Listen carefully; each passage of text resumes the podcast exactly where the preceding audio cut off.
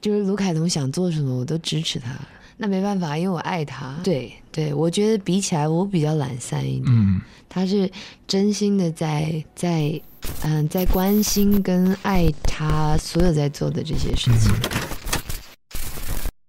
我不晓得在阿俊的节目呃有没有唱过，这是一首非常呃小时候就很喜欢的 Radiohead 的一首歌。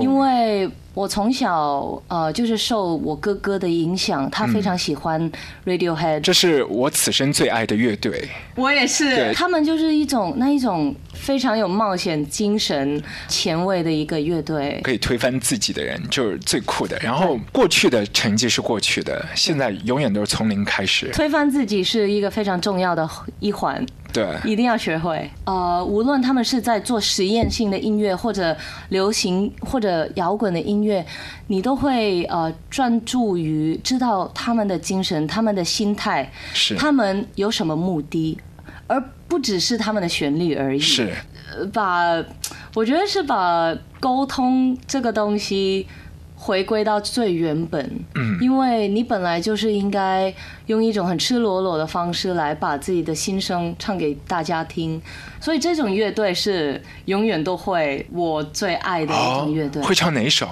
我们来唱 The Bands 里面的 Fake Plastic Trees。哇，太酷了好！MV 里面是在超市里面推着一个小推车。对，好我们一起来听，又转了。Last.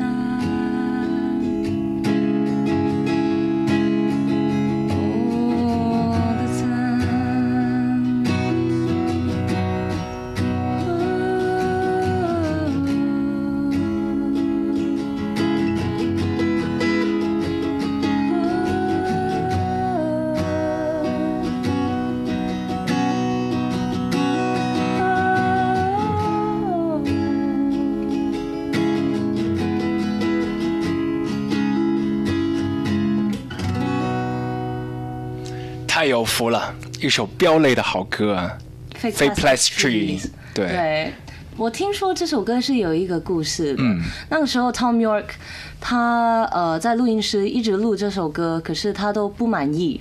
他就非常生气，然后他的 producer 就说：“哎，我们去一个 live house 去看表演吧，我们走，离开录音室。”他就去看了 Jeff Buckley 的演出。啊，碰碰巧他就看到 Jeff Buckley，然后他看的时候流流泪了。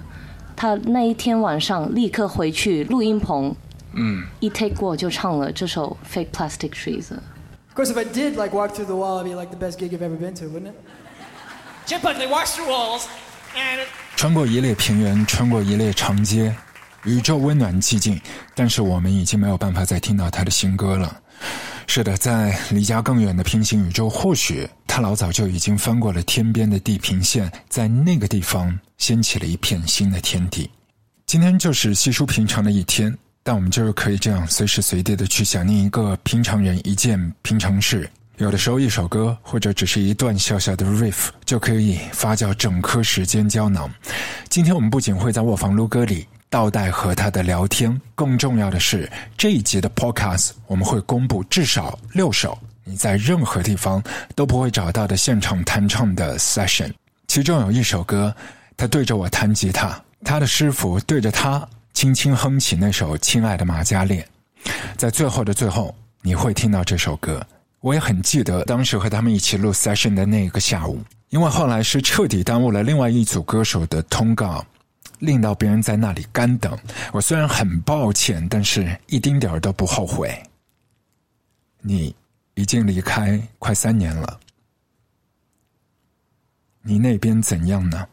大家好，我是卢凯彤，和掌柜阿俊邀你煮酒论英雄。撸啊撸狗，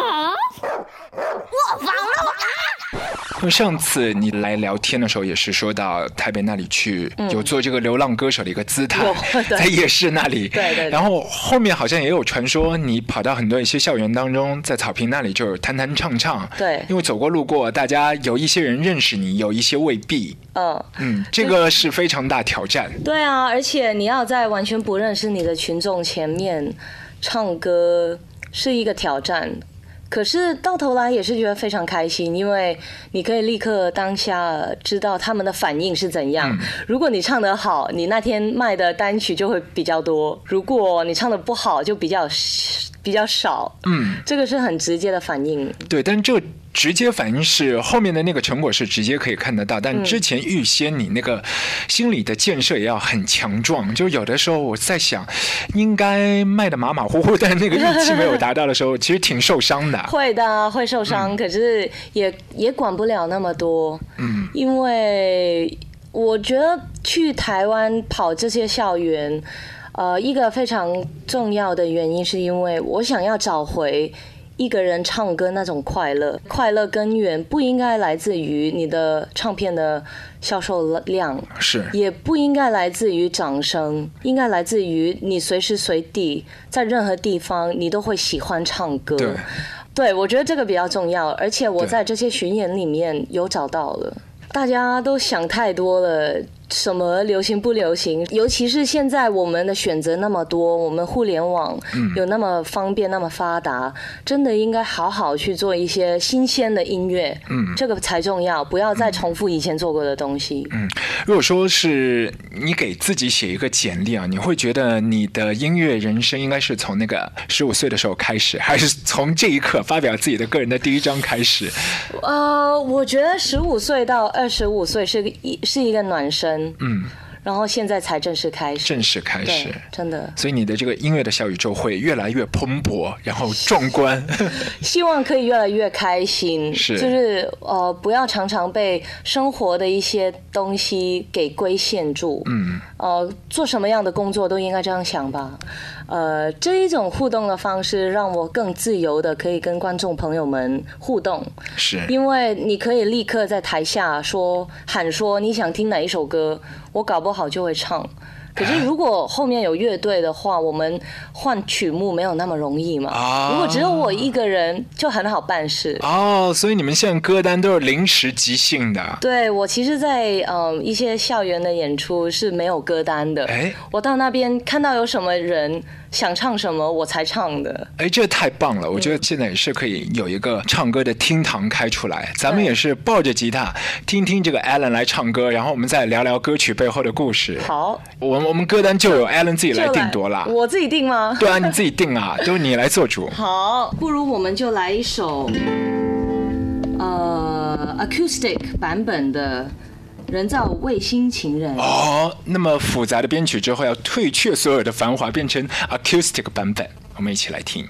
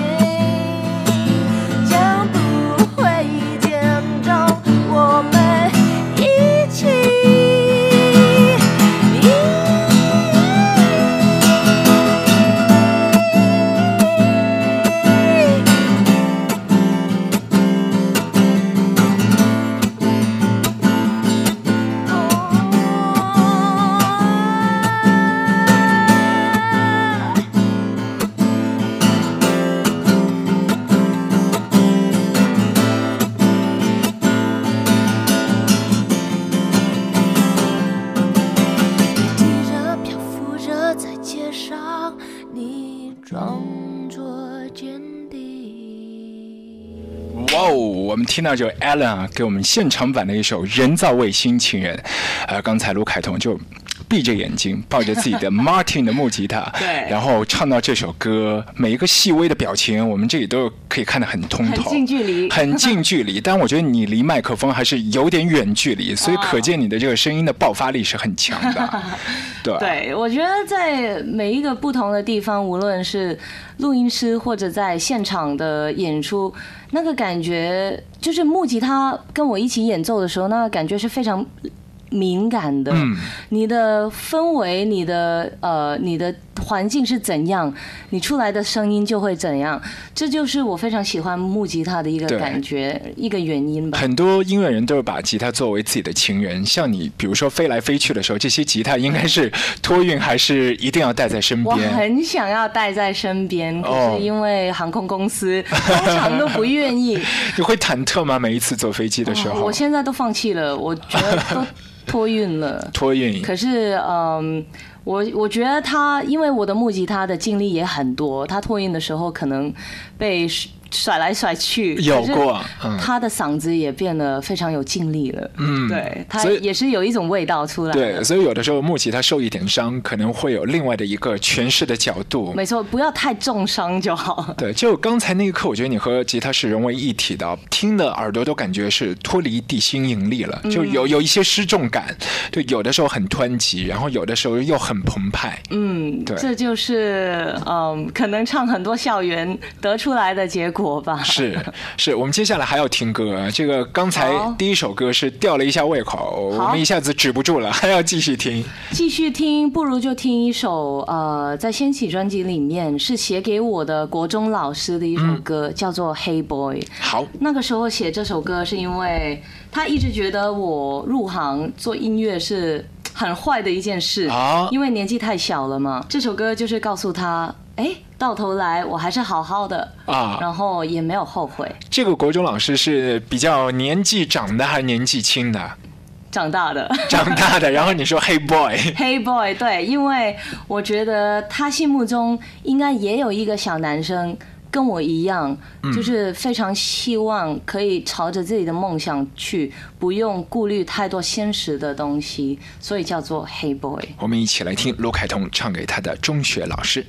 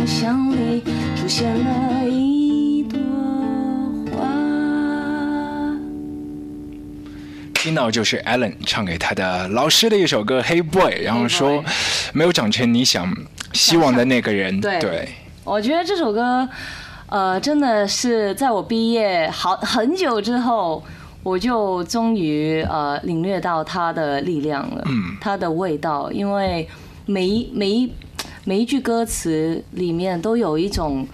其实是非常感激我的老师，他那个时候的劝告，因为他让我知道我做人的时候要比较谨慎，嗯，我要好好的利用这个可以入行、可以做音乐的机会，嗯去做一些好的事情。所以也没有说要很叛逆的觉得他不对，对而是我也感激他，然后他让我想到很多事情，并不是所有东西都会如愿。是可是你想要的东西，如果你真的有这个坚持的话，还是可以得到更达到的。有那种感觉，就是老师当时的心情，你在过了十多年之后有体会到一点，真的有体会到，然后知道他的用心。那一刻有一些小小酸酸的感觉。对可是但是要故作坚强，黑 boy 对，就是唱给他听的。啊。后来有和这个老师重逢吗？没有，没有 我现在很害怕，他有买，他有买这个专辑。那不要害怕，我觉得我们歌迷朋友啊，就是嗯今天我们节目里面有两件事儿，就希望歌迷朋友一起来帮忙。一个是朴树的第一张专辑，这个年头当中你还可以搜集得到，一定要记得就给这个卢凯彤同学给邮寄一份。如果有的话，我会非常感谢你们。对，另外呢，就是他老师或许现在还没有买这张掀起专辑，大家如果联络得到的话，一定要鼓励老师也去买当年的学生。嗯，对，我觉得他应该会替我骄傲吧，希望吧。对，我们接下来继续听歌，我们不要罢休。对。好，嗯，你想听什么歌？啊、我想听一些我们唱片里面听不到的，听不到或者说你自己生活当中近期嗯自己喜欢的一些歌。自己喜欢的，呃，不如唱一首陈奕迅的歌好不好？好上一次应该没唱过。上一次没有唱过，没有唱没有唱过。好，我就唱一首呃吹神的歌曲给你们好听。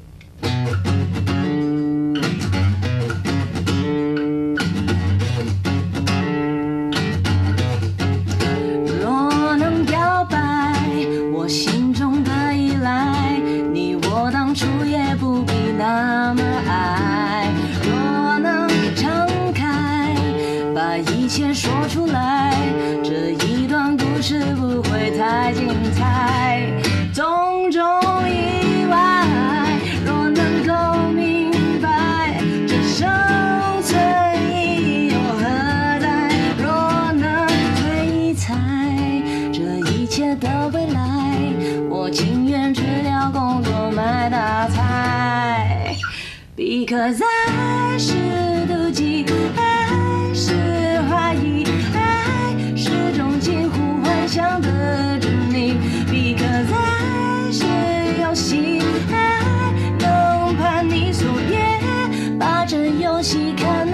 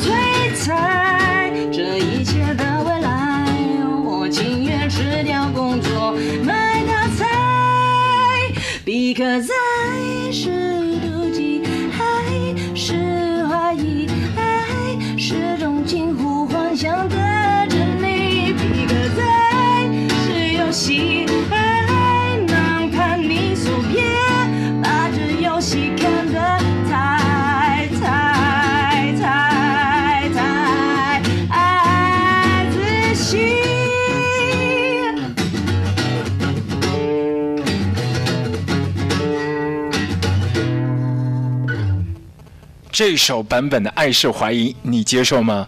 因为之前我们在吹神的这个歌曲当中，已经是感受到那种很放的感觉啊，好像你比他还要洒脱，就放的还要多。没有啦，其实如果你跟着他巡演，看了那么多站，你是还是会觉得他是全世界最疯狂的人。Do World 这个演唱会，台下有肯定有很多欢呼啊！我不知道那一刻你作为一个吉他手站在舞台上面，你是怎么感受？因为一般 artist 他站在舞台上面，理所当然会认为这个欢呼的掌声是给我的，但那一刻可能你是在一个黑暗的小角对落。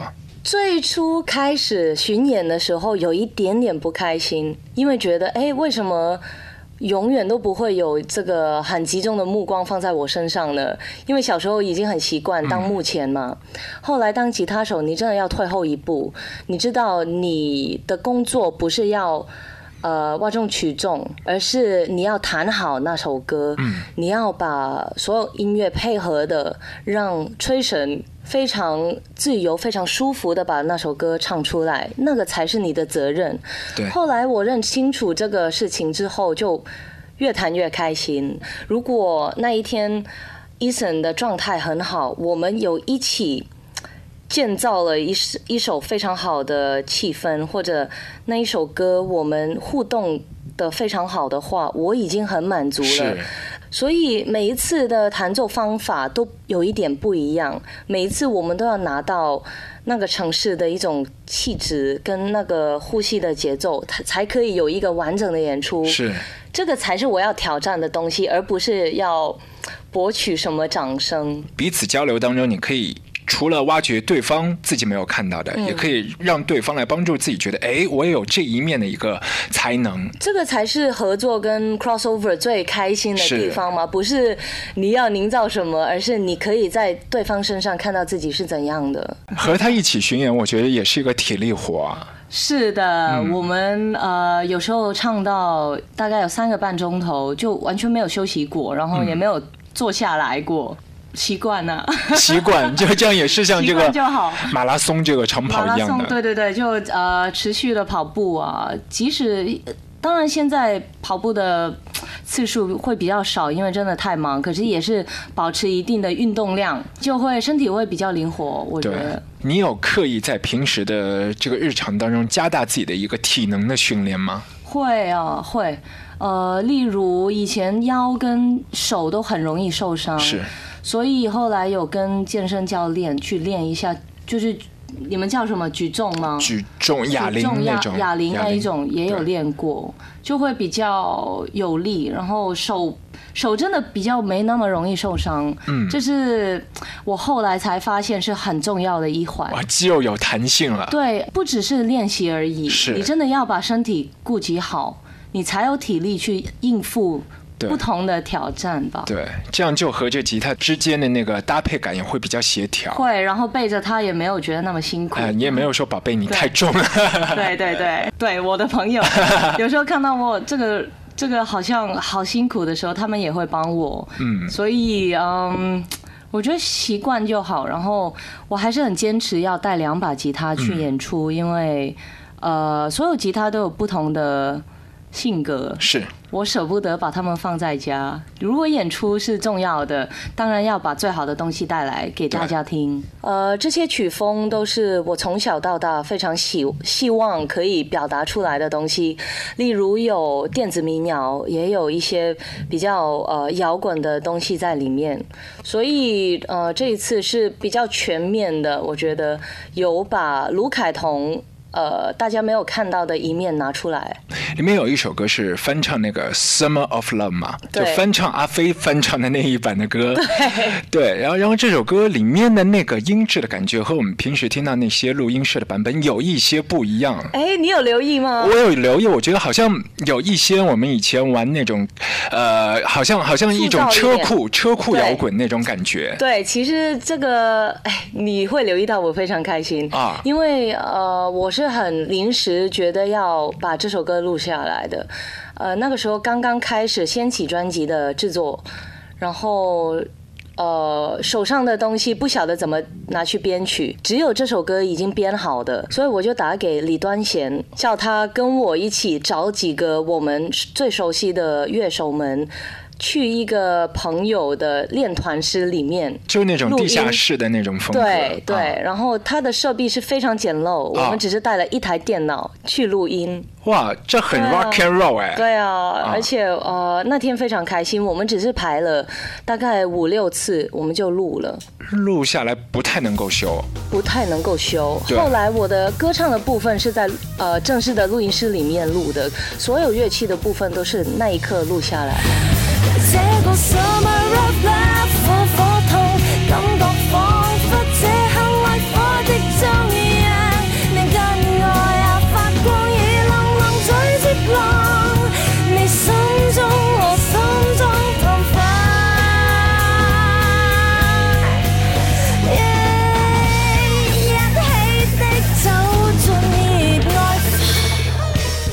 唱片里面，其实人山人海，另外的那个 Pixel Toy 何山也是和你一起合作了那个《人造卫星情人》。对，哇，这首歌曲的编曲太复杂了吧？太棒了吧？哇，对很棒，就是感觉那种三段式的，然后有很多的这个情绪。嗯，呃，和善是非常适合做这一种很摇滚的电子音乐。嗯，呃，这是非常早期做的一首歌。然后我记得我拿着这首歌的 demo 给他听的时候，我说。怎样也好，一定要有爆炸力，一定要有一种爆发的力量，因为我现在就是这个心态。后来他就跟我一起编了这个版本，然后嗯，在歌的后段加入了很多非常重型的贝斯、电子贝斯，然后还有就是 drum loop 的东西，呃，算是这是这张唱片里面最最重口味的一首歌吧，超级重口味。超级重口味的。你。们录了多少轨？我觉得有十六轨吧哇，光是电吉他应该有六轨，因为我们都是在一个在人山人海的录音室开着真的扩音器哦，不是那种电脑合成的，对而是真的 amplifier，呃，在房间里面录，后来就是。永远都要录到一半就要出来透透气，因为里面太热了，而且器材啊都弄到很热，是很烧。很烧。心，将不会出现在你。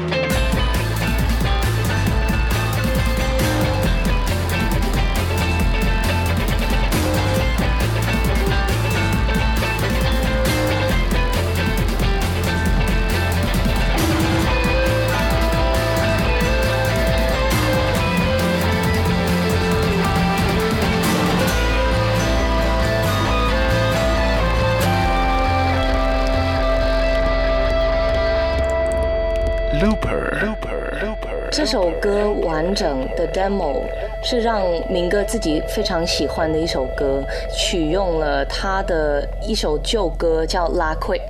親愛的人，我知你心中必有某些疤痕。那首歌的一段来呃开始写的，我就先用了这一段，之后再加入了新的旋律旋律在上面。他一听就非常喜欢，所以在这张唱片制作到一半的时候，我邀请他跟我一起合唱，也邀请了他本来用的班底，例如蔡德才先生啊帮我编曲，还有周耀辉老师帮我呃写词。我觉得有一点是像重新的编排，然后重新的编上一个不同的旋律，来再出版一次，完整这首歌就有这个意义在里面。親愛的人，我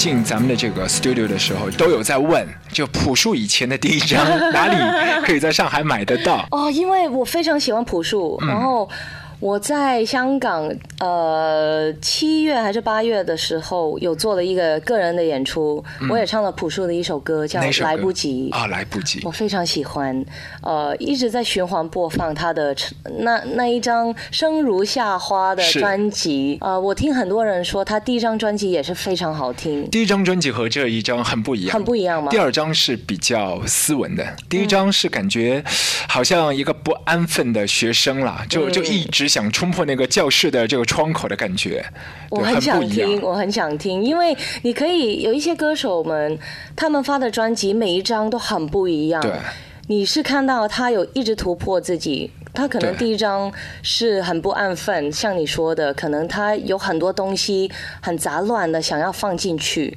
可能第二张就会比较统一，第三张又怎样？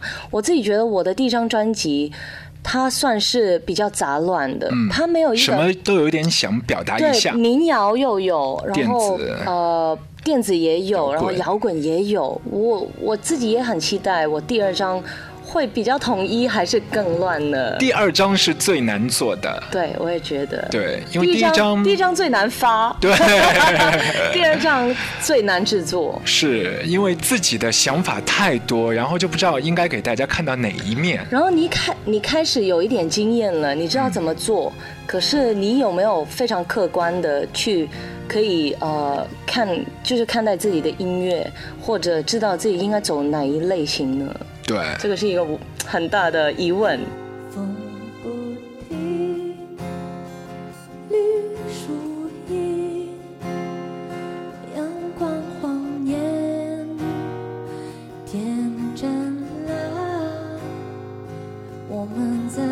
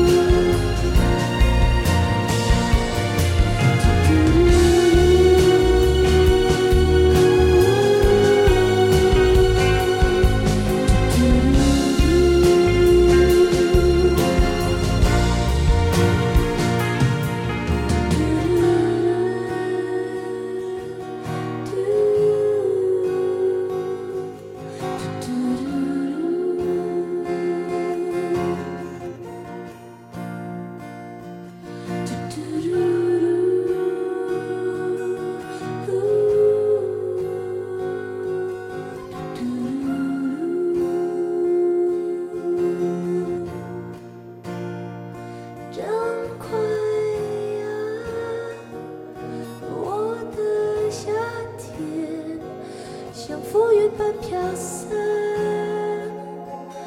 说着他再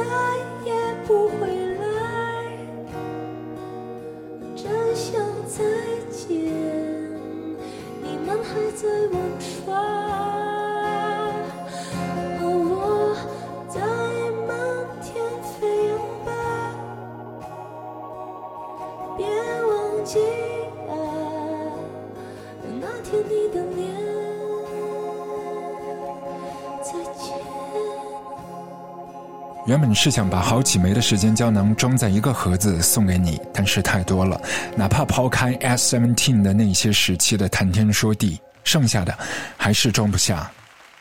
所以下一集我们会继续怀念他，靠近他。Podcast 开头的时候答应过你，惨绿青年和他的师傅一起唱歌给你听。好，就是现在，亲爱的马加列。卧房哥哥。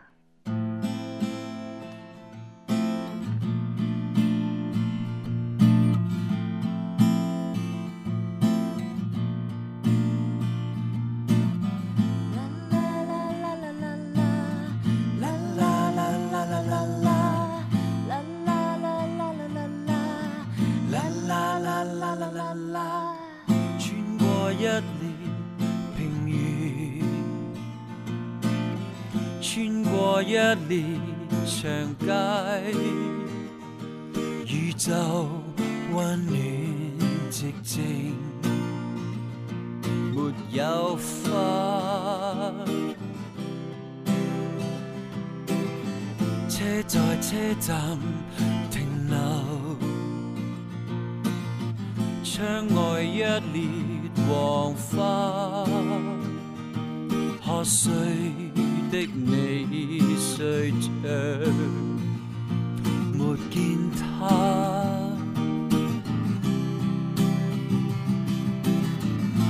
慘綠青年，你短髮密扯遠。誰給你剪？誰給你剪？如你出走那一天，沒人看見。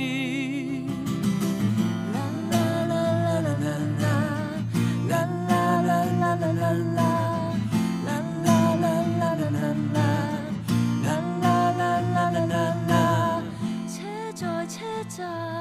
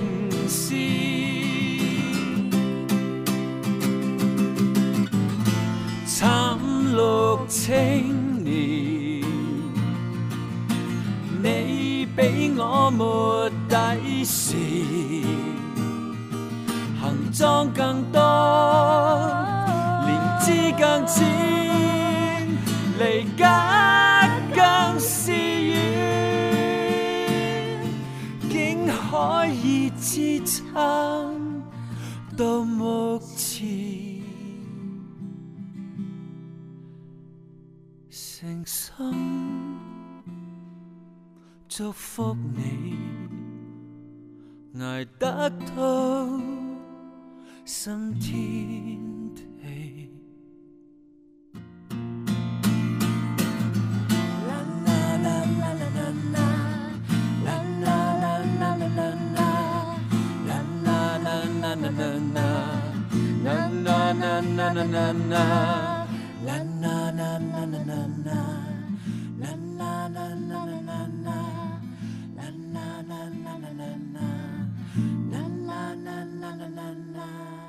掌柜阿俊，艳月八方。